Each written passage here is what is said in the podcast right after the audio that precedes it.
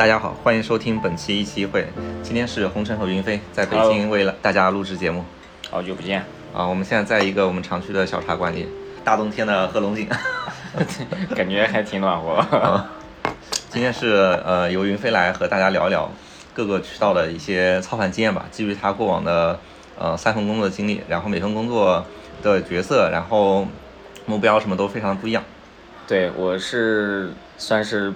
生意越做越小，就是我第一份工作呢，是从十做到一百的一个过程，然后将就一个品牌，然后我们电商的业务从几千万做到了几十个亿，然后第二份工作呢，是从一做到十的一个过程，嗯，在一个新消费的一个创业公司，经历了一段它从呃一从几个亿到三个亿，然后做到十几个亿的一个过程。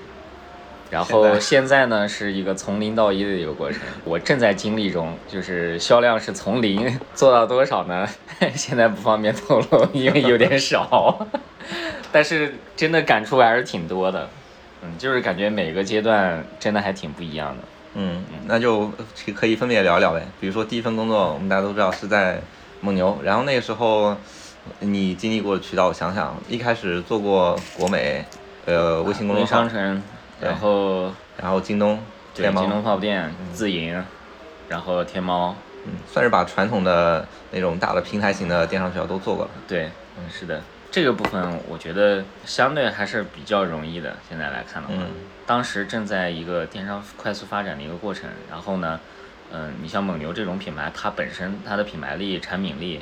渗透率其实都是非常高的，嗯，所以它在线上能够做成这件事是一个历史的必然，就是谁来做，它一定都能做成，嗯，无非就是说在这个过程中的效率是不是高，然后速度是不是快，嗯，呃，然后以及竞争能不能竞争过这个对手，嗯，啊，因为当时其实呃蒙牛在这个全国的线下的生意是整个集团是比竞争对手是要低的，嗯，但是我们是连续。六年在线上都是能够保持领先，嗯，其实在这个某种程度上来说，也是因为运营的效率，然后呃重视程度，嗯。啊等等的原因吧，嗯。啊，所以我们可能在这个部分取得了一个局部的一个胜利，嗯。嗯，所以说那种传统渠道现在看来好多，我理解其实也是因为他们给的工具啊以及经营方法都相对的标准化了，所以呃大家进来做的话。其实都可以有一个相对呃明确的一个预期吧。嗯，是的，在那个阶段的呃电商相对还是非常传统的。第一呢是说你的这个渠道，然后你第一件事情就是要跟这个相关的运营人员、采销要关系要好，因为呃资源都在他们对，因为当时其实很多一段时间内，在在最早期。其实像京东的这个采销，呃，天猫的小二，其实他们手里的资源权力是非常大的。那段时间主要还是以盘货和品牌入驻为主，就是这些。那个时候电商的增长其实来源于品牌方越来越多，嗯，然后品牌给你的资源和货品越来越多，你就可以卖。那个时候就还没有到精细化的这样的一个程度，嗯，然后到了后可能一八年之后吧。那这段时间内，像这种小就是传统的这种采销采货模式的小二和运营，他的话语权就会渐渐的会缩小。然后 相反呢，像呃当时站内的频道的运营组、嗯，营销组这些人啊，包括一些 IP 的运营，天猫就是超级品牌日项目组，然后京东呢就是三超，然后以及秒杀频道等等。就是这些频道组，他们的这个呃，因为因为这个时候开始重运营了，嗯。嗯，所以在这个这个渠道内，它的流量是非常大的，嗯，然后这些 IP 流量也是非常大的，那那这个时候呢，他们的话语权是最高的。现在这个阶段，我是觉得，嗯，其实呃，话语权最高的还是在品牌方，嗯嗯，就是更多的时候，因为站内的流量。逐渐的到顶了，然后你如果为了追求极致流量，其实你很难再做大范围的大规模的流量的分发了。比如说你呃哪个品牌做一个活动，你你出点钱，然后我给你承包这一天主站内百分之多少的流量啊，通过多种的资源位的方式打包给你。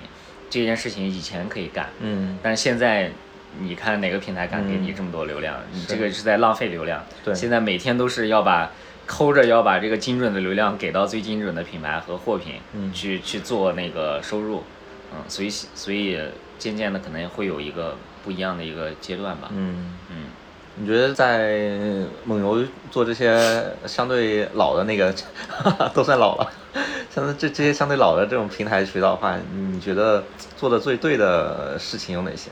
品牌方视角的话，我觉得做的最对的还是说跟平台深度沟通吧。嗯就是很多商家在跟呃平台打交道的时候，他会有着一种防范的一种心嗯心态，就是觉得生怕这个被占便宜了，呃被占便宜，对被割韭菜或者被骗。其实，在这个呃呃，就是 毛主席在这个语录里面说过，就是闹革命，第一步你要分清楚谁是敌人，谁是朋友。啊啊，你之前过去的这个，就是在建国前这些革命的意识，他们之所以失败，啊其实就是因为在过程中没有分清楚谁到底是朋友，谁是敌人。啊。嗯，所以在这个点上来说，就是我们需要去看，那那平台方对于品牌方来说，到底是敌人还是朋友？其实显而易见，它肯定是朋友关系，是的。不是敌人关系，因为你们是一起去给用户创造价值，然后提升你的货品跟消费者的连接，嗯。啊等等。所以在这个角度上来说，就是还是要深入的去跟平台去做沟通和交流，然后你会发现，你做的越深入，资源效率就会呃更高，因为因为你们跟平台的这个各个的采销，然后频道组。啊，运营去沟通，你会发现他们其实出发点都是好的，嗯嗯，只不过就是很多人为什么被坑了呢？是因为你跟对方的目标没有一一致，没有拉齐，你们双方想的不同的事情，然后凑合着凑合着就把这个活动做了，嗯然后导致就是你结果不一样，因为并不是所有的人都会特别负责或者想的特别清楚，所以你要去多沟通、多交流。那那个时候，比如说拿京东举例，就是我们基本上除了采销对接以外，我们基本上会深入到就是让采销拉着我们去见频道组的人，啊去见三超的人，去见营销的人呐，包括后台的这个 Y 事业部的做，就后台做数据的，然后嗯做这个搜索的，做就是做这种流量分发的，我们都会深入进去去去沟通和交流。嗯你就在这个里面，你就会知道哦，他们是怎么去想的，然后你也会直接拿到一手的资源。嗯就是最好的时候，我们的采销是可以直接躺着不动的，但每天就躺在工位上就就 OK 了。为什么呢？因为因为我们品牌方的人、营销人员，我们自己跑，啊我们帮他搞定秒杀啊资源，帮他搞定营销活动啊等等，就这些事情我们直接就能跟去对接了，就不需要采销自己去对接了。嗯啊，所以所以他也比较省心，所以从这个角度上来说，我觉得，呃，我们还是就基本上把站内的大部分吧，对前台生意有帮助的知识的部门，以及相应的这个活动呃方式都做过一遍。嗯这个我觉得还是呃对于是整体生意的增长是非常非常有帮助的。嗯对，你会发现它有一个雪球效应，就后来有什么新的一些测试性的一些项目，嗯他都会主动来、嗯来找你。对对对，我觉得我们可能算的做的还不错，但应该不是最好。最好我认为应该是保洁，就保洁固固定的会一直会有一些人员，嗯可能是呃那个 agency 啊，然后的人员，然后驻驻扎天天就泡在京东里。嗯对对对，啊啊，这个他们的关系真的做的是非常深。啊！而且京东有好多那种彩销的总监都是保洁来的，哦，对，对是，那这个我们没有办法跟人家啊，对是。哎，那那比如说，如果品牌方都非常深入了，彩销都可以躺着了，那彩销在这个业务中的它那个价值是什么呀？现在包括呃过去的两三年内，其实都有一个误区，嗯。就是觉得彩销和天猫的小二是为了给商家搞流量的，嗯。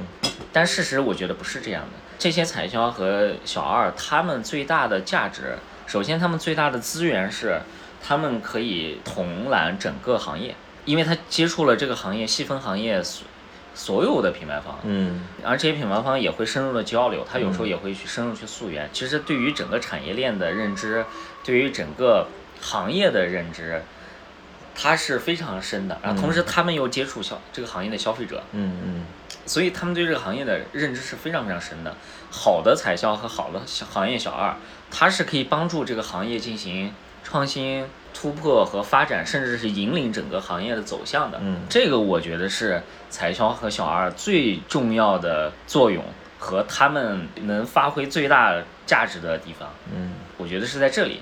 你至于搞流量啊这些的，我觉得不应该是，嗯我觉得让他们去做这些事情有点浪费他们的资源了。嗯。对对对，我之前好像也听过京东三 C 的一个总监一个分享，然后他们当时就搞显示器嘛，然后他们其实也是基于呃用户的需求，然后去洞察，就觉得呃曲面屏这个东西，然后之后在用户端会非常受欢迎，然后他们就和厂商去合作去聊，呃曲面屏在供给侧有一个非常大的优势，就是就一块那种呃玻璃啊，一块材料。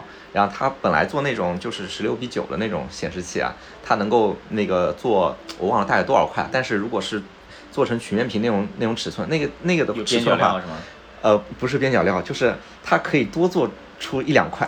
这个其实就相当于成本给节省因为曲面屏就是你比如说二十寸的曲面屏跟二十寸的非曲面屏，它其实曲面屏它会更小一点，能理解吗？因为它那个、哦对对对哦长宽比更更大一点，对它更小一点，对，所以就这种东西确实也和你说的那个是一致的，就是基于一些用户的新的需求，然后他们去做一些供给侧的创新，然后同时还能把供给侧的成本给降下来，那就更有意思。是的，嗯对的。所以我觉得这一点上来说，就是，嗯，还是就像像过去我们一直打交道的，像呃牛奶的一些部门经理，包括啊行业小二，他们也经常会呃提一些呃想法，嗯然后来帮助这个行业去你做过哪些比较有意思的事情？呃，其实呃就有一些做成了，然后有一些没有做成，嗯但我觉得都是一些很好的一些尝试吧。那第一个呢，做成的呢就是说大包装，就这个是最明显的，哦就是以前的牛奶都是十二盒，礼盒，啊 然后呃量贩的都是嗯软袋儿或者是利乐枕啊这样、啊这样的，就是在线下超市里面。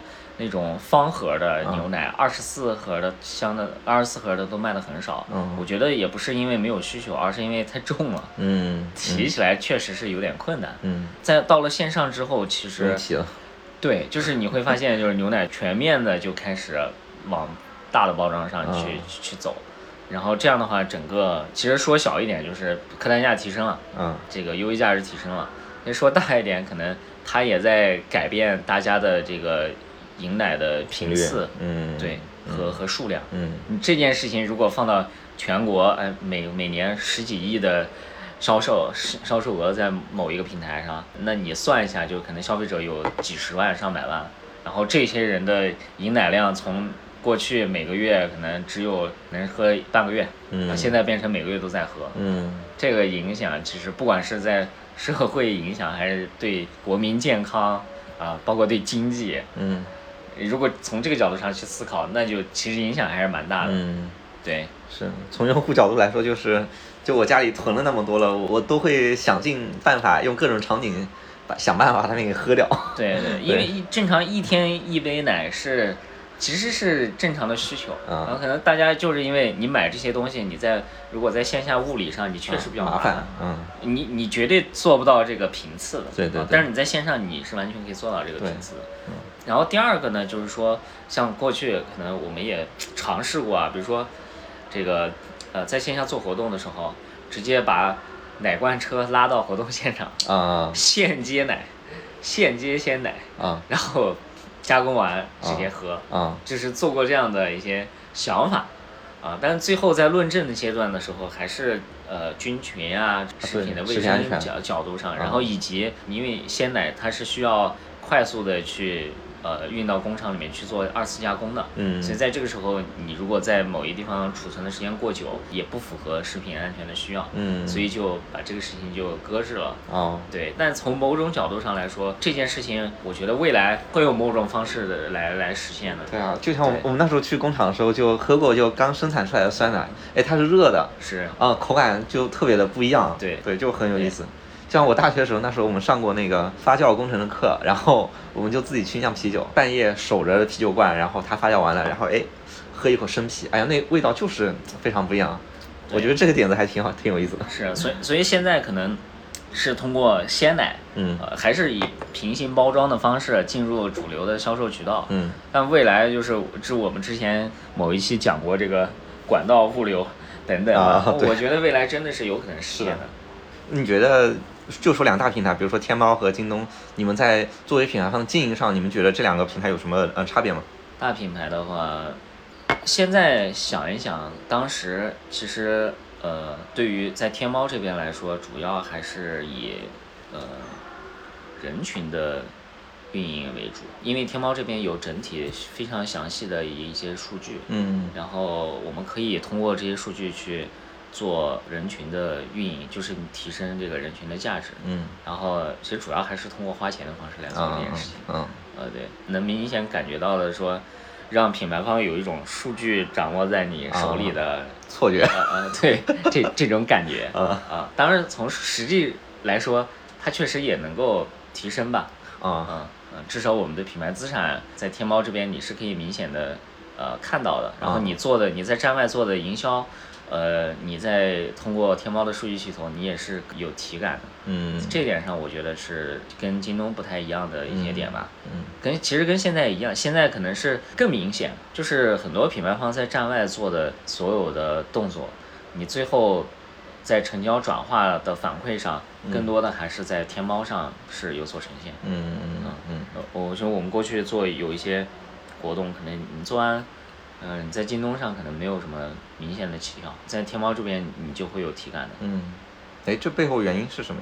我觉得还是因为消费习惯，就是用户的在站外受到了种草和营销之后，他的行为习惯第一时间可能更多的还是会去淘宝，还是会淘宝。嗯，对，京东的人群就是非常神奇的一个人群。营销免疫，呃，对，就是京第一个就是京东的人群，他他有点像是一个更忠诚的圈子。嗯这个圈子里的人他也不跑，他就在这个圈子里。嗯然后，呃，你在京东站内的运营其实更重要。就嗯你在京东当时啊，你在京东站内运营的好了，你会很快的，就不管你在站外是一个什么样的品牌，嗯你在京东都可以分得一份一个蛋糕。嗯而且这些用户相对比较忠诚，诶，有些时候可能就我觉得忠诚度，呃和消费能力是京东对比天猫最大的一个不同。我记得有一段时间内，我们是有人被造谣，啊，然后你就会发现天猫这边的销量就会受到影响，京东就，但是京东就对还在增长，稳如老狗。啊就这个事情就，京东的人群有我有自己判断，然后啊我很忠诚，啊我每天就在京东里面去买东西。啊，听起来就是京东的用户更不容易受营销的，无论是正向的还是负向的事件影响嘛。相反就是那怎么去影响他们呢？你主要还是在站内的营销里面去做影去影响。那长得是很可爱的。那可以聊聊第二份那个工作了。其实第二份工作你接触了更多的一些现在所谓的那个新渠道，就像抖音啊、小红书这一些。对，第二个就是新消费品的公司啊，然后呃，它成长速度也非常快，然后也是融资进度也是比较顺利。我觉得从表现上来说，他就是烧钱，他确实烧得起钱，然后也嗯愿意烧钱。啊，你说这个公司比较能烧钱，对啊，就我觉得这一类的公司都是都是烧钱起家的。那是不是意味着就是想做这个新的渠道，其实他就是很依赖烧钱？他有那种不依赖烧钱的方法吗？有，就是穷逼有穷逼的打法，嗯，然后富人有富人的打法。嗯其实所以你像现在的这种，我现在当然是从富富豪变成穷逼了。对，就这个事情看你怎么去做。嗯我最近就是就是也接触了很多，我觉得可以这两个可以比较着来讲，嗯就不用单独来讲，就是很明显的一些差异。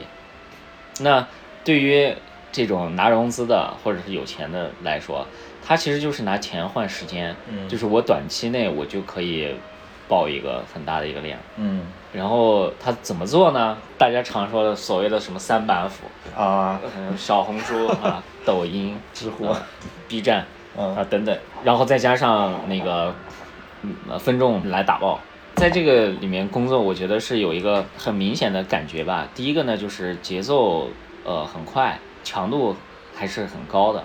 第二个呢，就是专业度也是相对比较高的。就是这一类人，可能大多数是从互联网啊或者其他行业转型过来做。其实原先的就是我们第一段那段经历，电商还是相对是比较粗放的。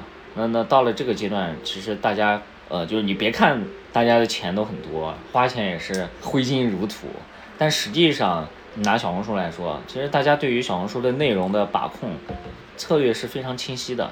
细节抠的是非常的准的，就是每一篇文章都要有一个，就是给每一个达人都会有一个清晰的一个 briefing，就是告诉你你要讲的我品牌的关键词是什么，嗯，然后我推荐你用哪些场景来切入，然后如果你需要的话，我还会给你成套的美美的拍好的产品的素材图，然后当做你的使用的素材。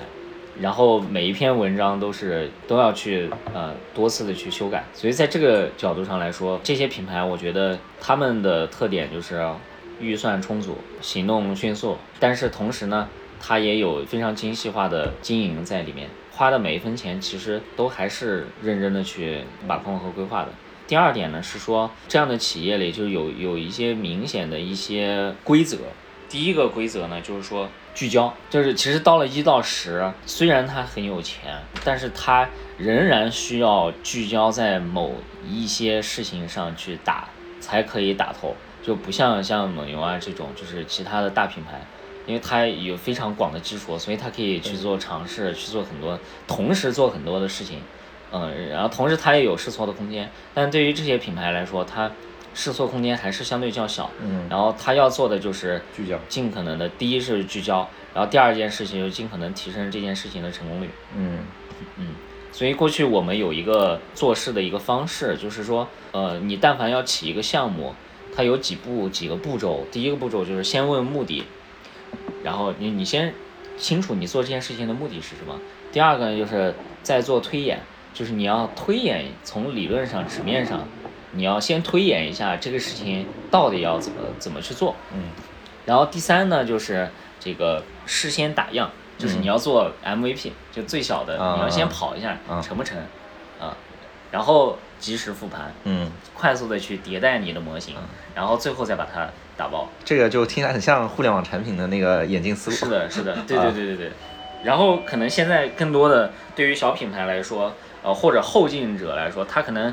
呃，我在里面还加了一个，就是先问目的，然后事先调研，嗯嗯，然后再做推演，然后再打样，然后再复盘，嗯，然后其实调研很重要，就是很多时候你你问了目的之后，如果你自己去推演，很多时候是借着我们自己的经验和猜想、想象，嗯，你去做，哎，这个事情应该怎么怎么怎么怎么做，你的成功率是非常低的。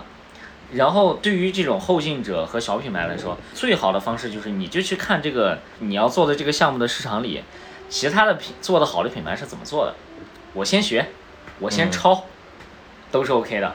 然后你先抄会了，学会了，你渐渐的再去做符合你自己的个性化或者是品牌独有的一些调整和修改。嗯，基本上就是这样的一个流程。嗯嗯，所以学的其实学更多是学他们的动作。但是，呃，其实你一套动作，你面对的不同人群里面，还是会有很细微的差别的。嗯，是的，是的，就一个是学动作，第二个是也是学结果。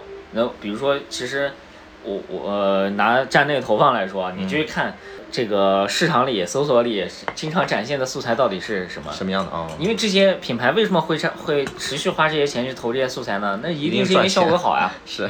呃，所以所以他才会一直投，嗯，啊，所以那那这些就一定是已经验证出来的效果好的，素材类型和和创意方式，那你就去先去学就好了，它八九不离十，嗯，对，然后包括你像在短视频领域，某一些视频的脚本形式，然后剪辑方法，啊，和这些的，哎，这些这个视频火了，那它基本上就是因为它的这个内容比较好，那你就先去翻拍，然后先去学。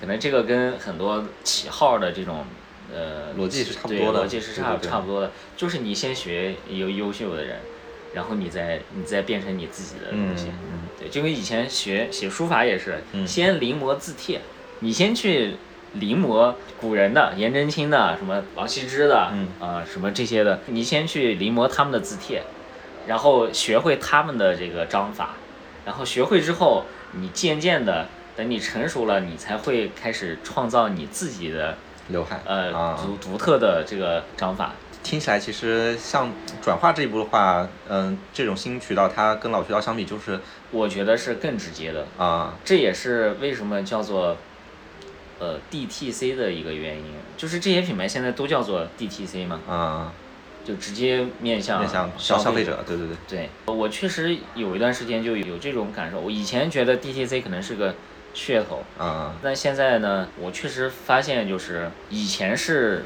在做渠道的运营和啊。渠道的迈进，就突因为经销商。对，因为那个时候嗯消费者掌握消费者和掌握流量的实际上是渠道。商，嗯。嗯，线下的超市，然后快速这个发展的电商平台和电商 APP，嗯。他们手里的流量是最多的，嗯。所以品牌方的运营就要以渠道为主，嗯。所以你所以那个时候什么人牛逼呢？Trade marketing 啊，嗯。啊、marketing 等等，就是你你做的都是跟渠道能够一起去做共建的，所以为什么当时我们深入京东去或者深入天猫去合作，嗯。你就是因为这个渠道商是掌握消费者的嗯。用户。那么现在为什么 DTC 了呢？我觉得是因为消费者掌握在消现在掌握消费者流量的不再是渠道商了，嗯。或者掌握消费者心智的不再是渠道商了，嗯。而是消费者的决策更多的前置了，他会前置到第一是他生活的场景中，比嗯如说电梯间、嗯。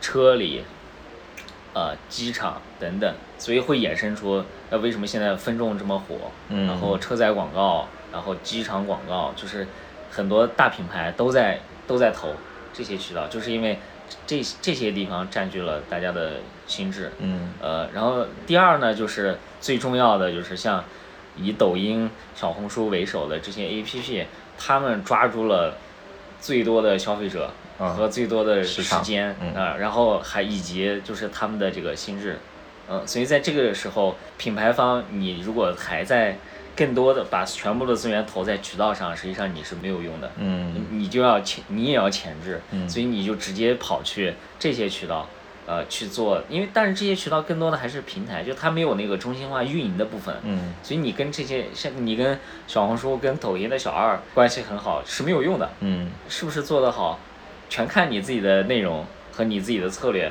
呃，你找的达人是不是是不是足够优秀，你的品牌的内容是不是足够的这个吸引人，嗯啊，所以这个时候就直接就把品牌方扔到了消费者面前，嗯你就直接跟消费者去做心智的教育。嗯，哎，那感觉线下门店啊也像是 DTC 的一种，我觉得线下门店是嗯既 DTC 又成交的一个结合体。啊其实理论上来说，线下门店的效率是更高的，就是用户进来之后，他还可以亲身体验产品，嗯导购可以给他做讲解，然后他直接在这里就购买了。嗯。然后门店的本身的门面、地段以及你的装修，自带流量。可以第一是自带流量，第二个是可以完全的凸显你这个品牌用户对你品牌的感感受、嗯感觉。嗯。就是做品牌就是要看用户对品牌的感觉嗯到底是怎么样的。嗯那你一个很好很大的一个苹果旗舰店，你立马感受就不一样了。嗯所以所以其实线下的门店是，其实在这些方面上效率是最高的。嗯但现在它唯一的问题就是它缺流量，嗯是因为地理位置的原因。是的。你门前经过的人就这么多，很少大家会有慕名而去的，除非是网红打卡。呃，你大概也只会去一次。对对嗯，对对，所以在这个里面上，它天生确实就是比其他的互联网的这种方式要更弱一点，但是在效率上，它一定效率是最高的。啊你可以发现，就是刚才讲到的这个在线下门店的这个成交的一个过程，从嗯我看到一个很好的店招，太自然了，然后我然后我进来，啊然后看到琳琅满目的产品，我自己可以亲手呃把玩然后体验，嗯然后还有一对一的讲解，然后最后我觉得合适，然后我就购买，购买完了我就可以现场拿着我的产品回家了，去用了。嗯就这个体验，在线上的互联网都在得到一一的映射。嗯。比如说电招这种大牌的感觉，啊，你就必须在线上通过直播间的背景墙，直播间背景墙我觉得太弱了，它完全起不到电招的感觉，啊你就只能在机场啊广告啊大牌户外大牌广告，然后分众广告等等，你需要在这些地方上，包括电视广告，嗯，你要在这些地方上去展示你的大牌形象。嗯。然后呢，进店原先是天猫、淘宝店铺，嗯。啊，图静态的图文方式其实是跟我们刚才讲的，就是你去把玩什么什么跟用户沟通是太弱了。对。所以现在这个途径是什么呢？就是直播间。嗯，在直播间里，我可以近似模拟你进店的把玩的过程，啊。我来帮你的把玩，啊。然后你你可以代入一下，然后同时呢，主播我跟你一对一的沟通，啊其实有点像线下的导购跟你啊一对一的沟通，嗯嗯。对，在这个里面就会有有那个感觉，然后你在这里面直接就可以直播间里就可以做成交，就像你在店铺里直接购买一样。嗯，然后最后就是你的你的货品快速的送到，那这个就是我的物流的速度啊、呃越来越快，然后越来越近，前置仓越来越多，就是让你尽快的能够拿到、嗯。拿到商品。嗯。其实线下的这套就是最符合人性购买的流程，在线上都一一的在得到这个印证、映射和和发展。嗯，对对对，而且线上又解决了门店规模化的问题。是啊、哦，原来其实之前我们是我们在考虑直播价值的时候，还把它考虑小了。对。对对对对其实当时我们在讲直播的时候，也讲到了这一点，就是直播它就是一个基础设施的迭代。嗯就基础设施是什么？其实就是门店之于线上店铺，嗯然后门店体验基于线上体验，直播的体验一定是比这个体验是要好的。嗯对，但就是得把它放到这么一个大的那个一个一个循环里面来看，其实就能发现它就更不可或缺的一个价值了。是的，嗯，哎，云飞，其实你刚才说的那些都是偏一个成熟品牌或者说大品牌在新渠道上高举高打的那种方式。但比如说以以你现在的呃现在这份工作经历，呃，作为一个创业品牌，它要从零到一开始做起来，你们是怎么看待就是呃各个渠道对你们生意的帮助的？你们是怎么经营的？其实说到这儿就是很痛心，我觉得跟我之前如果拿现在的这个呃创业品牌来说，就是之前说的话都是废话，都是没有用的，嗯都是骗人的。我现在一度觉得所有人都在忽悠，啊，就是大家都在这个现在这个行业的风气，就是把大家感觉搞的就是啊，只要干了就行，啊，然后进入了就直接就是我想到那个老大爷那个就是干梭哈，就就就那种感觉，赢了。对赢了是那个会所对对对对，输了工地干活就就就这种感觉。嗯。呃，就是小品牌有这个，我现在也在逐渐的在转变，就是我们也吃了一些亏，就是第一是说，对于小品牌来说，你不是在做品牌，嗯。你是在做销售，嗯，就这个是我最大的感受。就先把利润给跑正先求生，啊，先活下去。嗯呃，你的产品之所以能够被生产出来，它一定是有一个最基本的满足社会消费者需求的点的。嗯，在这一点上，就用户价值。对你尽可能的先去呃利用这个价值做一定的基础的量，嗯这个其实是很关键的。嗯呃，为什么呢？因为你想做品牌，然后你想做大范围的这个合作，你本身的品牌力和产品力是不够的。嗯其次呢，就是你的资金也是不够的，嗯你的现金流其实很是很少的。再其次呢，就是你的本身就是这些投入，它的效果和 ROI 也是很难收回来的。嗯所以在这这段我们我们过去呃两个月时间内，我们也顺着这种过去的这个打法，嗯品牌的打法，我们一来非常兴奋啊，来啊。我们这个先梳理砸钱产品品牌定位，嗯。然后再进行渠道的营销规划，然后再做各渠道的营销策略，嗯。然后找供应商开始干，嗯。然后前期先小红书啊。啊，先投他个几十遍，啊。然后啊花个几万块钱啊，先去先去做，嗯嗯，你就会发现做完之后毛效果都没有。这个时候我们就意识到就是问题不对了，然后啊这个活项目进行到一半我们就叫停了，嗯然后为什么呢？原因就是说我们的心态还没有转变，就是就是品牌不是这么玩儿的，嗯就是你当下第一步还是要求生、求生、求生，嗯就是你先要活下去。嗯嗯那然后第二件事情呢，就是，嗯，我们团队很小，只有不到十个人。然后你就会发现，如果你的战场铺的太广的话，你实际上什么事情你都做不好。嗯。就是对于呃创业来说，你更要抠细节，就是我们详情页，然后店铺的图片以及文案里的每一个字，嗯。都要去细抠。我发现很多时候影响消费者决策的，那些细节，还是一方面是你有钱，一方面是你大范围的广告铺设，更另外一方面更效率的其实是细节。嗯，我想你们那时候 开直播，背景墙都没有，搞了几张 A 四纸。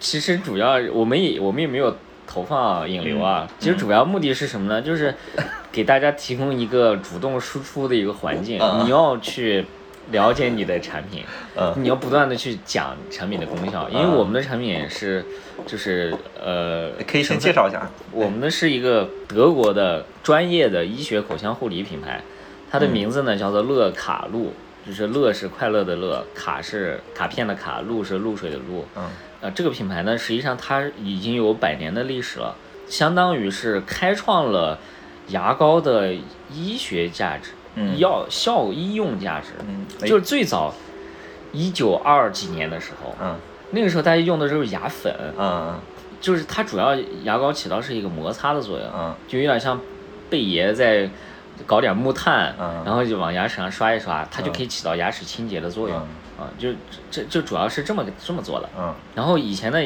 牙膏是没有这种药用价值的。嗯后来呢，药厂的创始人发现了一个就是叫乳酸铝，嗯然后这个成分呢，它添加到牙膏里面之后，它就会发现，呃，产品可以起到很好的就是牙龈止血的一个作用。嗯然后包括牙龈的消肿，然后他就申请了专利，目前已经是近百年的一个专利。嗯然后自此就开创了就是牙膏也可以有一些功效的嗯先河。嗯然后比如说现在的牙膏可能就有又有美白的，又有这个抗敏感的嗯啊、又有这个牙龈止血的等等等等的，嗯那也就开创了这样的一个先河。嗯，对，那那自此就是因为德国人做产品就是非常的、呃、严谨严谨，嗯然后不讲虚的，然后所以我们全系列的产品的包装设计非常的简洁，啊一一看上去就有点像是就是放在药房、啊那个医生医院的那个药房里、货架上都不会觉得跟其他药放一起都不会觉得很不和违和。谐啊。对对对，然后他们的产品也是，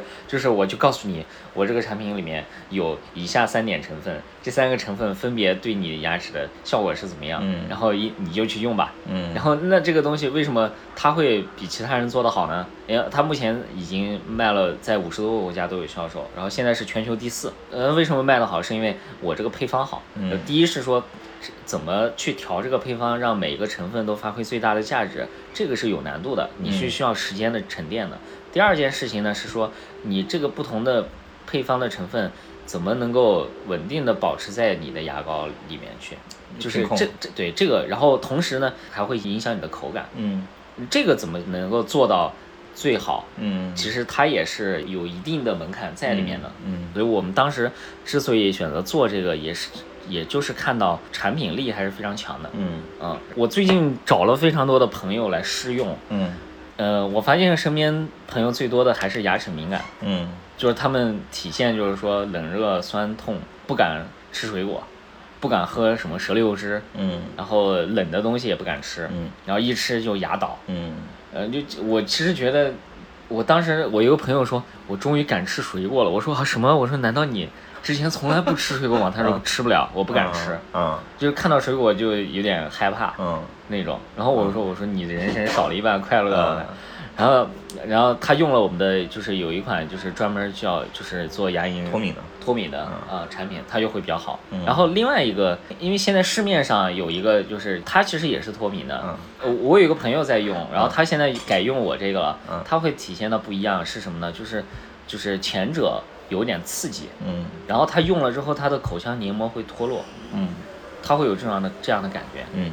然后他就不敢用了，他家里囤了一堆，嗯。然后他用了我的产我们的产品之后，他就把那些产品都送人了，啊。然 后他就开始用我们的产品了。我们的产品他用了，他就同样能起到脱敏的效果，然后那个不刺激，口腔黏膜不会脱落。嗯，我觉得在这里面就是，如果观众朋友们对牙齿 听众听众朋友听众听众朋友 有有任何的牙齿的这个问题啊，然后比如说你牙龈出血、红肿，然后或者是这个你的牙齿非常敏感，冷热酸痛受不了，或者你你想美白，你都可以在评论区留言，我会免费给你们寄一套。啊根据你们的问啊根据这是我们你们的问题第一次植入广告。对对对，免费给你们寄一套产品，呃，也不要大家钱，然后大家用的好了，帮我们宣传，免费的宣传宣传。啊，可以的，可以的。所以第一个就是活下去，那活下去就要找确定性的销售的渠道。嗯这段时间内最重要的其实还是说要找到确定性的投入产出的渠道。嗯然后目前呢，我们觉得在京东，嗯这个渠道还是呃有一定的体量的，所以我们近期就会聚焦在京东这个渠道上，嗯然后去去售卖。你像天猫的旗舰店，它更多的刚才我们也讲了，就是对它会映射你销的品牌在站外的所有的作用。嗯呃，其实它有点天猫旗舰店的销售多与少有点反馈，呃，你在整个市场消费群体端的心智到底份额有多大？嗯就是我们现在当然是很少了，所以天猫旗舰店的销售也相对也比较少。嗯，对，那我们现在主要是聚焦在京东这边嗯来做，嗯，然后当然除此之外，就是也会有一些小众的精准的平台，其实它的效果还是不错的，比如说像一条啊，一条呃哦，对，然后识货，啊，是我这我都没听说过。对，然后、呃就是等等吧，然后包括像丁香医生啊，嗯还有一些老爸评测，就是这些他们可能自己也有自己的商城，嗯就效果也也是比较容易。比较好去起盘的，嗯所以所以就在销售端，就是我目前就只能是聚焦在某一个渠道上，先去先去做。嗯对，那在营销端的话，就是穷逼也有穷逼的玩法，啊然后我们在小红书这边，就是我们没有，其实我没有办法去，这个现在很多人都说了啊，小红书要怎么怎么做呢？进来先投三千篇笔3000记，对 对，再找几个 KOL，嗯再找几个大明星，是吧？你一带，然后你就成了。嗯，呃，但是不是这样的。对，根本不是这样。第一呢嗯是说小红书这个渠道现在确实在发生非常多的变化，我哎觉得还是要认清本质。就是这个变化，第一是说严查社区的内容，就是哦，就是那种软广聚焦真诚分享，嗯。只要不是真诚分享这四个字，一律就毙掉嗯。啊。所以如果你的品牌花钱找了非常多的写手嗯去在里面写，嗯。第一，你的关键词和品牌会被平台注意到，嗯。然后他会采取一定的操作嗯。啊，一个就是你过去的笔记有可能全部都限流，嗯。然后第二件事情就是你这个品牌词有可能都会被限流，所以所以这件事情你是不可取的。嗯对，那我们怎么去做呢？我们现在就是也是有一个矩阵，然后尽可能的尽最最少的费用去做。然后第一件事情呢是说，因为真诚分享，所以其实你最好的笔记来自于你已购买的用户。嗯你们如何通过运营的手法，让你已购买的消费者能够主动的在小红书里面去做晒单，其实而且长期的去做，嗯这件事情是非常经济啊，并且也不会被平台所打压的，嗯因为它是真诚在分享。嗯对，这是第一件事情。第二件事情呢，就是你可以去招募产品的体验，嗯去做产品的这种置换。嗯我给你产品，你试用用的好了，你来帮我做一下分享。嗯哎这件事情也是那现在比如说各大平台那种试用平台，无论天猫、京东，其实都有这个那个试用嘛。然后试用的平台，你们尝试过，觉得效果怎么样？我们我们觉得还是从效果上来说，总体来说是比较有价值的。嗯但是分平台来看，有一些平台会有一些明显的羊毛党的存在啊，啊，它长期会驻扎在这里当羊毛党。那天猫会更多是吗？嗯，对，主流的传统平台会更多一点。啊所以这个时候你就要看，就是你你像呃知乎啊，可能像小红书，嗯这这种平台，它的用户相对会呃忠诚一点，嗯。然后你的那个测评报告的回收率也会更高一点。嗯。这些地方你先去做产品的免费的派发、嗯。试用，然后让大家阐述笔记，嗯。就是这这两个部分就构成了我们的基础的底。嗯。那那我可能一个月有几百篇，我也不着急，就是小红书这些渠道都是要一个长期去运营的过程，嗯就你可以慢慢的去积累，因为这些文章它的特点是说，第一数量高，嗯第二个成本低，但是它的缺点就是，第一是说它的产质量嗯会比较低，因为你想一消费者的真诚分享，真对诚分享其实跟那个电商里的那个评评价图片差不多其实差不多，你就知道那个质量大概是怎么样了。其实它显然是不是特别符合小红书现在的就是对对对趋势啊，对，是的所以它很快的平台的算法它会被呃汰换掉。对，就拿不到很高的流量。但是好，但是它的好处是说，它确实是真诚分享，所嗯以用户在搜索我们品牌词的时候，如果他看到这些笔记，可能往往起到的效果不比我们精心设计的、精心打磨的嗯那些营销就是比较重的，或者是图片比较美的这些嗯效果要差。嗯其实它有可能还是它起到多面的一个正言的一个作用。嗯，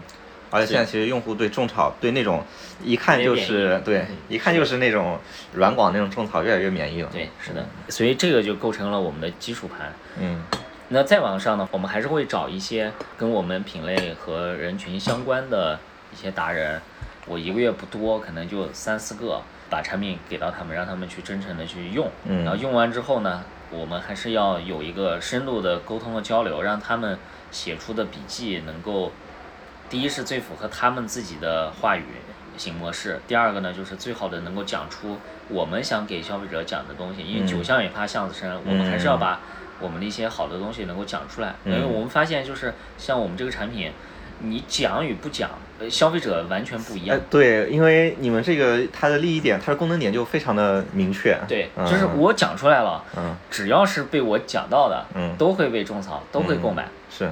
然然后不觉得贵，一管牙膏七十九块钱，啊。一管漱口水好贵啊。79块钱，真的不一点都不贵。然后，但是如果你没有被嗯被接受到这个信息，嗯。然后你就就转化率就会非常低。啊所以我们的产品的说实话，教育成本还是非常高的。你们做卖点梳理的时候，经历过一个什么样的过程？因为其实你们最终的是那个，我记得叫一套解决一个口腔问题嘛。我们现在又改了 啊。卖点梳理的过程，我觉得其实这个事情特别的其实很难。特别的难。嗯经常在梳理卖点的时候，我们会犯一些错误。第一是说我们甲方思维，嗯对内部视角嗯啊，去讲我们想讲的事情，然后用户压根儿听不懂。嗯。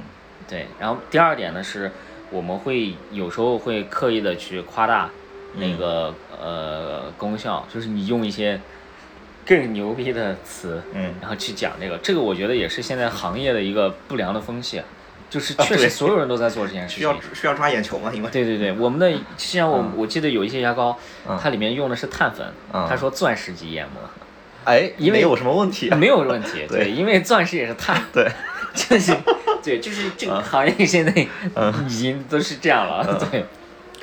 然后一个好端端的成分，然后他非要给编一个你没听说这个名字，嗯比如说 N N 六什么杠 R 五成分配方，还有那个实际上它就是一个什么什么什么，就是四个字的化学成分。那那个什么是啊，Umbra，啊，它出了什么叫基底一？对。我操，这不就是就是就是要炒概念。山吗？对对，就是要就是会基底一，就是会炒炒炒一些嗯。概念。对，所以在这个里面你梳理就是很痛苦，就是我们一方，我觉得就是我们现在坐下来，呃，有一些经验，就是第一个是要简单直直接，不要绕弯子，嗯。呃，你是什么就是什么，嗯。呃，你像过去我们的一套解决一个口腔问题，其实还是有一些绕弯，然后我们现在就叫做呃德国专业医学口腔品牌，嗯嗯。就让你知道我是干什么的，嗯。然后就 OK 了。这是第一点。然后第二点呢是说，就是功效的这个严谨性上，我们相对也是做的是比较严谨的。嗯。就比如说呃儿童牙膏这些的，你可吞咽就是可吞咽。嗯。啊，不可吞咽少量吞咽没有没有问题，嗯。你就少量吞咽没有问题。嗯。那那有市面上有些品牌，它就会做的就是安全可吞咽，然后什么什么，他会把这个当做卖点去打。但是你就会发现，刷牙就是为了清洁口腔，嗯然后你把它做成了水果，做成了巧克力味，做了各种味道，嗯里面还加了糖，嗯然后让小孩子喜欢，然后还可吞咽。嗯你是在给孩子做零食吗？嗯就是就是有点本末倒置，甚至里面不含氟。嗯那不含氟，我刷什么牙呢？嗯，因为刷牙就是为了，珐琅质，就是为了要含氟，就是会那个帮助牙。是的，呃，现在很多孩子要涂氟，专门你要去嗯。学校医生要要你的牙齿上去涂那个嗯。氟啊，就就是为了防龋齿。嗯。所以现在在这个时间段，就是我觉得我我们作为一个专业的医学的功效型的牙膏，嗯。我们秉承的就是还是说简单直接，嗯。然后只给，嗯。然后严谨，嗯。呃，是就是，不是就不是。嗯，这个其实和你们的用户群体，你们锚定用户群体关系也非常大。嗯，是的，其实我也很能理解，说那种把牙膏做的味道很好了，他们其实也确实可能说要呃锚定一些痛点，就比如说小孩不愿意刷牙，不愿意刷牙。啊，对，然后他们其实也算一定程度的解决这个问题。嗯，是的，，包括其实我现在呃口腔健康状况还算不错，所以我选牙膏的时候，我哎我也挺看重味道的。是嗯，就是现在很多品牌它确实也在解决这个味道。我、嗯我觉得就是也是这也算是升级需求吧。对，是的，是的，就大家一对于牙膏，我口感好一点，长得漂亮一点嗯，，Why not？就是这是我的更高的需求。是的，但是渐渐现在就是它有时候会走着走着会偏离你的初衷，嗯嗯你就忘了你的刷牙目的是嗯为什么了。嗯很可能它里面压根儿就没有一些成分嗯 可以起到清洁牙齿和保护牙齿的作用。嗯对，所以在这个里面，我觉得大家还是要去呃分辨吧。嗯啊，如果两者能兼得，那是最好的。嗯，这这其实也一定程度上折射了现在做新消费品牌的难处啊。其实并不像那个大家想的那么能大力出奇 迹，非得编造那么多奇奇怪怪的卖点，然后概念来来引人注目。但我们其实刚才讲到这个，那从零到一怎么去做？那我们也是只能是用时间去换增长，啊因为我们不急于去一步登天。对对对对呃，我刚才讲的像小红书的策略，我们也是一步一步慢慢去做。嗯然后在知乎上，我们也是慢慢的去去做。嗯然后你你的品牌一定是要有一个基础的一个沉淀的，嗯它沉淀了你品牌基础的内容，啊，站外的一些用户的真实的反馈，嗯然后个别的这个专业性的一些 KOL、KOC 的一些分享，嗯然后再加上你的店铺的基础的销量，嗯然后你越往后做，实际上你这个雪球是可以越滚越大的。嗯第二个呢，就是你终有一天有可能会爆，嗯但这个爆的基础一定是你前面做做足了相关的这些工作。嗯。对我觉得这也跟这个品牌你经营起来的思路也有关系。就比如说，为什么我们还是能看到很多那种造概念的、然后高举高打的那种新的消费品牌，他们其实他们的存活之路就是靠融资，他们并不是靠自己生意的正向循环。那种的话，它确实非常需要，比如说我短期内有突破、有声量，这样它才能够去吸引更多的注意力、融到资。但其实像你们这种路子，确实是一个更踏实的一个打法。对，我觉得第一没有对错，嗯，第二个对呢，就是看你的手里的资源。嗯，其实我们 如果我们也想，哎，那这么说，如果突然给你十个亿，你会怎么去花突然给我十个亿，啊？便利店，可能还是会先把基础先做好，嗯你也有一个筑基的过程。嗯等你把筑基做好之后，然后你再去做呃广告的宣传，嗯呃效果才会更好。嗯，筑所谓的筑基是不是？嗯、你确定了，呃，你的经营方式跟你的目标用户的连接是稳固的、可复制的。呃，我觉得所谓的筑基就是打消所有用户购买链路的疑虑和困难。啊，就是我假设，呃，因为我让所有全国人民都知道了我的品牌，嗯这件事情其实不难的，就对有钱就能有钱就能做到是的，啊。难的是什么呢？第一是说，大家接收了这个信息之后，他到底认不认可你？对，呃，他会消费者会通过很多方式去二次地去审核你，比如说我去搜索，嗯我搜你，然后另外呢，我去看身边的人怎么去嗯讲，另外呢，我去看这个你的销量是不是有足够的，嗯。过去有没有足够的人嗯。去购买，我不愿意成为第一个吃螃蟹的人啊，对。啊，我要跟风的。然后另外呢，就是我要看这个权威的人士有没有这个有没有给你站台，嗯。呃，比如说明星，或者比如说一些专业的机构、医院等等，所以这些东西是阻碍他购买的第一道关。第二道关呢，就是我能不能买到你的产品？就是如果你的平台很好，风评也很好，但是买你的产品需要找找代购，嗯，需要去国外，那肯定是不行的。是，所以你还需要在渠道上铺到离他最近和他生活中的所有的地方，然后这样的话，他才就是才能把这个第二个壁垒破除掉。然后第三个壁垒破除呢，就是我在接触到你的产品之后，你的产品的组合、售价呃等等。能不能被我所接受？嗯其实这个也是跟呃用户也是强相关的。嗯就是你的产品策略、价格策略是不是跟消费者是能够匹配？这是可能是他最后购买的那一道、嗯那一道关卡。所以你当只有你把这三道关卡都打通的时候，你可就可以花钱去打认知了。嗯，哎，那我们沿着刚才那个思路讲一下的话，就是为什么比如说乐卡路这个产品，它的产品力那么强，在海外的用户认知也已经非常的深厚了，那为什么就是到现在才有人正式的去在国内做这个品牌呢？就是其实可能很多海外产品它都是这个状态。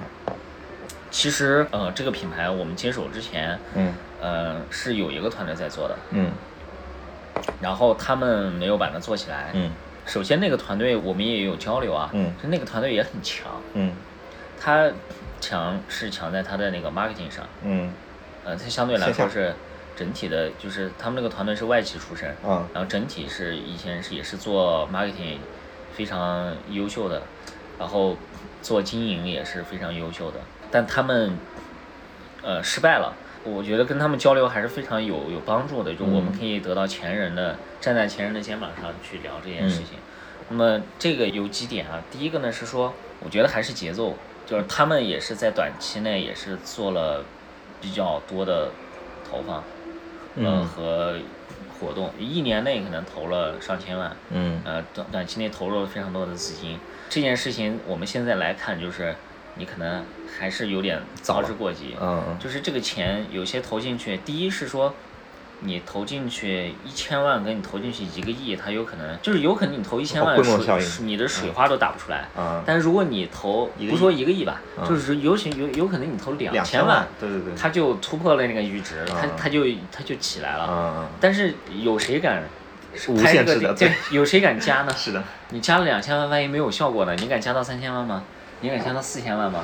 就这个事情其实非常考验对，还有嗯团队的呃是的能力，是的这是的是第一点。然后第二点呢是说，就是人员的任用上，他们走的也是精英的路线，嗯所以整个团队的人员的薪资，就是你的企业经营的成本是非常高的。嗯就是年薪百万的也都有，但是呢，发现哎这这个人呃说答应了这个年薪百万的人说帮可以帮你把产品送进什么什么什么什么渠道，然后结果最后没有做成，送嗯。然后你就会发现你的这个打水漂了，对，最可怕的就是说你投入了过多的成本在你的企业的这个固定成本，就是德鲁克讲过一个，就是企业对内全是成本，嗯。什么意思呢？就是招的人，嗯。然后你的房租等等，就是你企业内部的事情，嗯。全是你的成本。嗯嗯呃，最可怕的是你投入了，比如说一千万，你投入了六百万放在你的内部内部嗯，放在你的团队上，嗯那你的团队就只有，相当于你团队只是个工具啊。嗯嗯那那那你就只有四百万去做对外的事情。嗯其实企业的目的是为了创造顾客，嗯你只你有六百万是成本，有四百万去创造顾客。嗯实际上你真正起作用的你就只有四百万。嗯是但是呢，如果你没有六百万的团队，比如说我只有一个五十万的团队，嗯。那说实话，你给他四百万，他也不一定。第一是说你不一定花得出去，啊第二个就是你的那个能力，他驾驭不了这四百万预算，嗯嗯。你有可能投出去就是打水漂了，因为嗯你失控，对。细节管理不当，对。啊，供应商选择不当，等等嗯。等等等等，就是不会花这个钱。嗯。所以在这个里面就是有一个平衡的过程，你嗯怎么样在尽可能控制成本的情况下，然后尽可能把你更多的钱放到对外创造顾客上去，嗯然后同时还能保证效率。嗯这个事情是我觉得是一门艺术啊，这已经不是一个可以啊测算 的的事情了。对对，它其实是一门艺术。这就为什么人是那么的重要。嗯所以这个是从过去的团队里面能够吸取的一些教训。嗯，哎，那其实云飞你这几年八年，你算是一直在品牌方，然后也是一直在经营偏线上的渠道，然后 也是从那个一个比如说十到一百，然后一到十，零到一都还做过了。就是你个人在这个完整的过程中，你有什么感受吗？首先，我觉得并不是每一个人都需要经历这个过程，对，那当然 是的，也就是看你的选择。嗯它不是一个递进的关系，对它只是我个人的选择。嗯就是我我更倾向于是说，我可以在创业，就是拒绝做打工，拒绝打工，嗯而是把它当成是自己的事业去、去干。哎，但我觉得你这个呃路径，它其实也是非常符合逻辑的。其实一开始你通过一个，比如说十到一百的，你去建立了一个就资源的积累吧，然后以及对于这个行业的一个全局观嘛。然后越往下，其实你是越多的去积累一些更实操一点的经验。嗯对，然后其实最终还是向着自己的终极目标去，呃，一步步迈进的。对，嗯，呃呃，是的，这个我觉得是在方向上还是在一条路线上继续去走的。是，嗯，当然就是现在的感受还是说这条路真的还是挺难的。嗯就就我现在的阶段，我还没有完整的调整过来。嗯就很多时候你还是飘在上面的，嗯还是站在一个品牌的角度，就是我觉得没有没有认清现实嗯的情况嗯和现状。然后第二个呢，就是做事情啊，还是需要细节和最后一步要完成。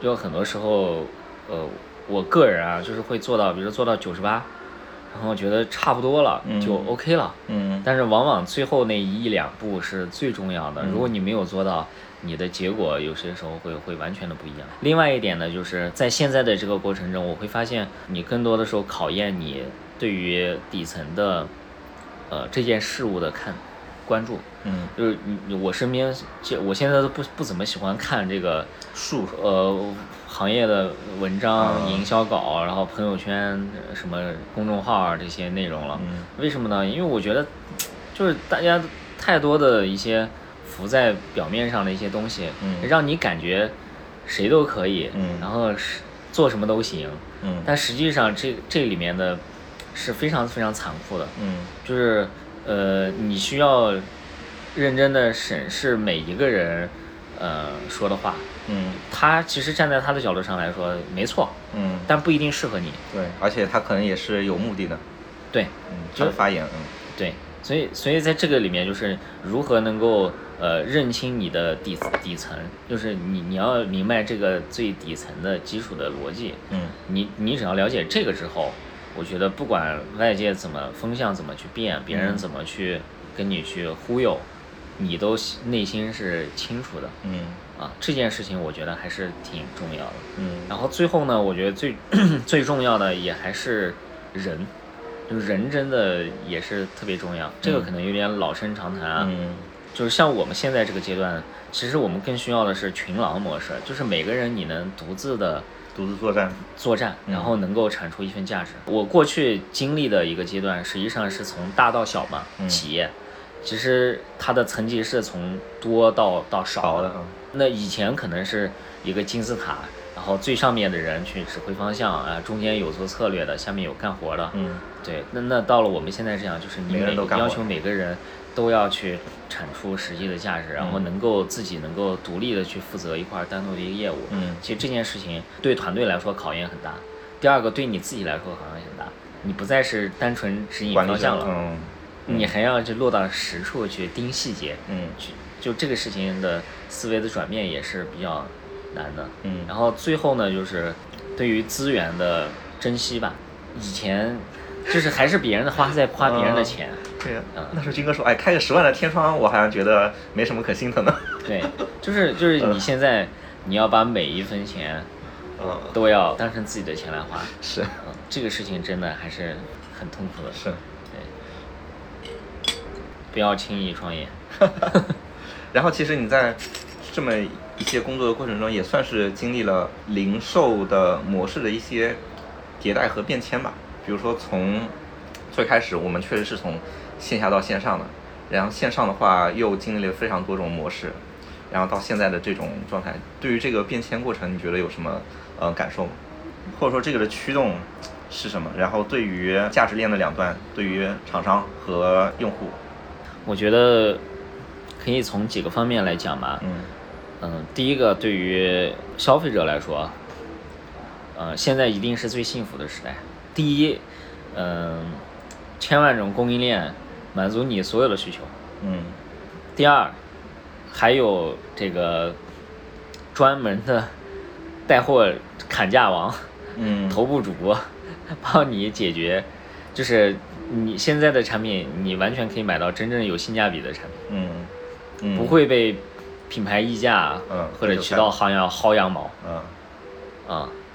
然后第三呢，就是呃，你你可以在最大程度上有信息的共享。嗯就是不不是很闭塞的，嗯你可以了解到大家所有人。当然，这个这点我觉得是唯一的不好的一点，就是大家以为我的信息通路更多了，嗯我可以更客观的评价一些产品了。嗯，但你现在往往发现也是被选择，百分你看到的百分之九十的内容都是别人有意推给你的，嗯就是你以为是你的选择，实际上是暗中后面有人在引导你的选择。就这个事情可能是唯一我觉得现在这个零售世界对比对比过去，嗯可能有一点不太一样的一个点吧。嗯然后对于商家来说，呃，我觉得现在做品牌越来越难了。嗯因为品牌本身，呃，理应是有溢价的。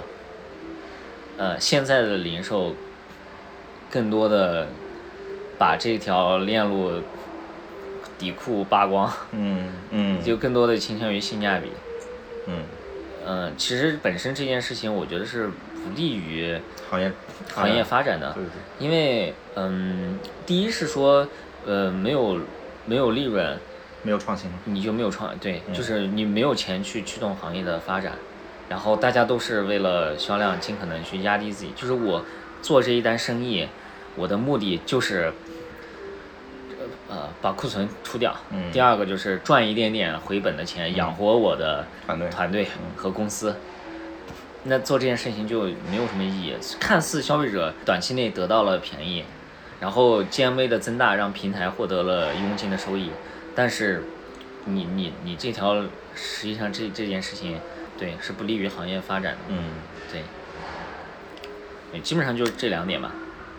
嗯之后的比如说零售业态有什么新的可能性吗？因为其实我个人也一直比较算是在追逐这个东西吧，啊，因为就觉得比如说在有直播电商出现前的那种模式，可能大家都会觉得哎呀有一些死气沉沉了，好像就呃没有什么新意了，对。但比如说现在直播的这种模式出现了，啊，给行业算是带来一些新东西。我觉得未来的零售业态会，这也是我随便说的啊自己自己有没事歪歪时间对对对对对对，这个问题其实挺大的。嗯然后不知道从哪从哪里着手。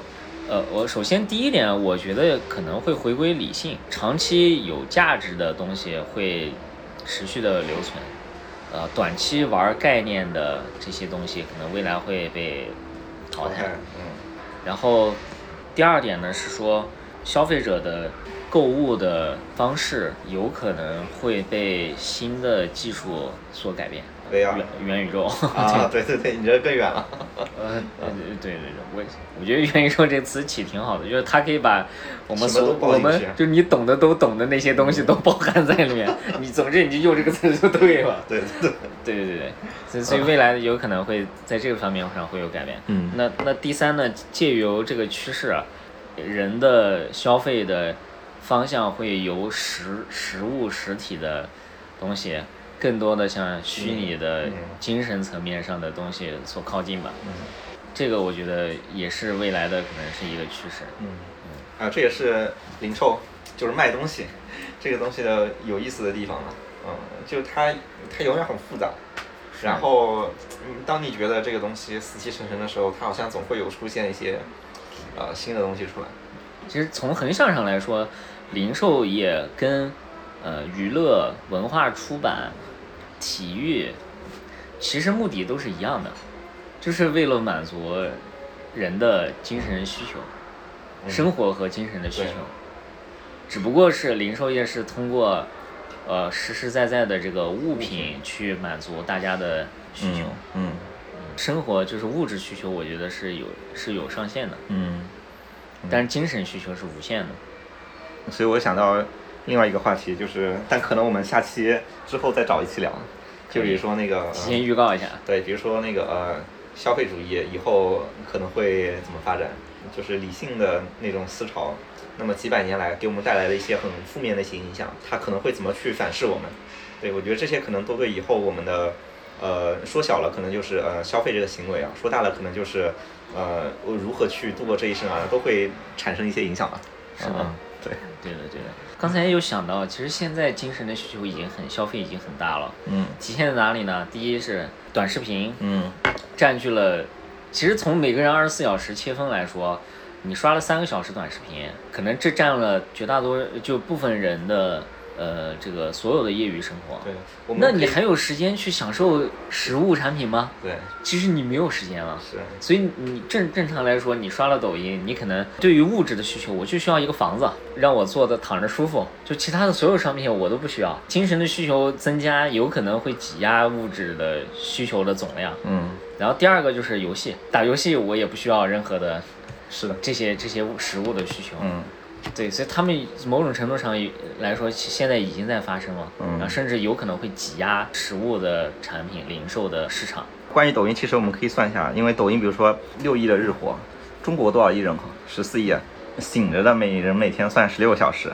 八小时工作除开，那就相当于只剩下八小时了。对，就剩下八。啊，那就是一点五除以八乘以六除以十四亿，十四亿。百分之八就是整个中国人口百分之八的时间的休闲时间是被抖音占据了。我操，这个太可怕了。是的，嗯所以现在是，呃，相当于是抖音的电商是把这部分精神的需求嗯，转化成一个转。化了，分了一部分转化成消费者的实物的需求。嗯但是实物的需求它有一点不好，就是你享受实物的需求的时候，你还需要再投入一份时间去享受它。嗯嗯这个就是我发现最近我就是我自己消费体验也会有这样的问题，就是我买书的时候，我特别想买这本书，但是发现没时间去 想。我买完之后嗯我就舒服了。嗯 我享受它这个行为仅限于我买完它之后对就 OK 了。就像那个，对就像那个有个讲座，我报名了，我就算听过了。对，是的，我实际上并没就就这种感觉，就是嗯我不愿意再投入一份时间去享受它。嗯，哎呀，所以我觉得以后可能消费品逻辑还真的得把时长这个东西给加上去，对，就是怎么能够做到复购最高呢？那有可能就是你能时长得短。对你的体验时长不要太长，嗯因为太长了对消费者来说意味着成本，嗯时间的成本，我需要花时间去体验你。对，那这件事情对我来说有点太那个什么了。是的，从满足我的大脑的需求来说，嗯效率有点低。嗯我花了钱，我还要花时间等待你到来，然后我还要再花匹出我的一份时间嗯去用你，然后嗯我才能享受到快乐。嗯，那我直接通过短视频或者游戏获得快乐，不香吗？是。这其实就是做平台跟做产品的思路差别。做平台它要拉长你的时长，但做产品你要尽可能把那个时长给压压短，这样才能够更多的销售出你的产品。对对现在大多数的消费品都在聚焦是说如何让激发消费者的那部分购买的需求。嗯，但是对于。后端就是购后的运营上，嗯其实是缺乏一些，就是没有去管控这哎，我。们我们发现了一个新的一个 思路啊，我觉得这个可以值得去深挖一下。是嗯，看看有有哪些，比如品类或者产品能够去匹配，呃，这个地方的竞争力。就是如何解决这个问题。啊、对，我觉得不是所有的品类都适合去那个呃，在这个地方发力的，嗯但是这确实是一个抓手，可以，我觉得不错。聊到了一个新的，我觉得比较有意思的一个点，我们可以再去想一想。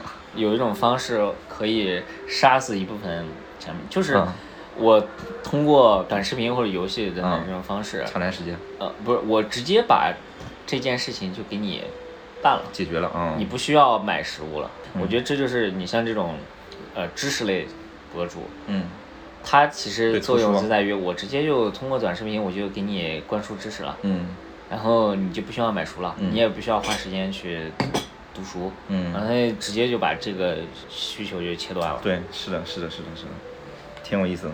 云飞还是算非常那个诚恳的分享了很多他职业生涯里的干货。行，那我们今天就先讲到这儿，感谢大家，啊，谢谢大家。嗯，拜拜。哦，别忘了在评论区里面，啊，对，问云那个云飞薅牙膏。对对对对对，大家有什么口腔的问题都可以在评论区里面说啊，嗯然后我会联系大家，给大家发这个发福利呃发福利的。好，好，拜拜。拜拜。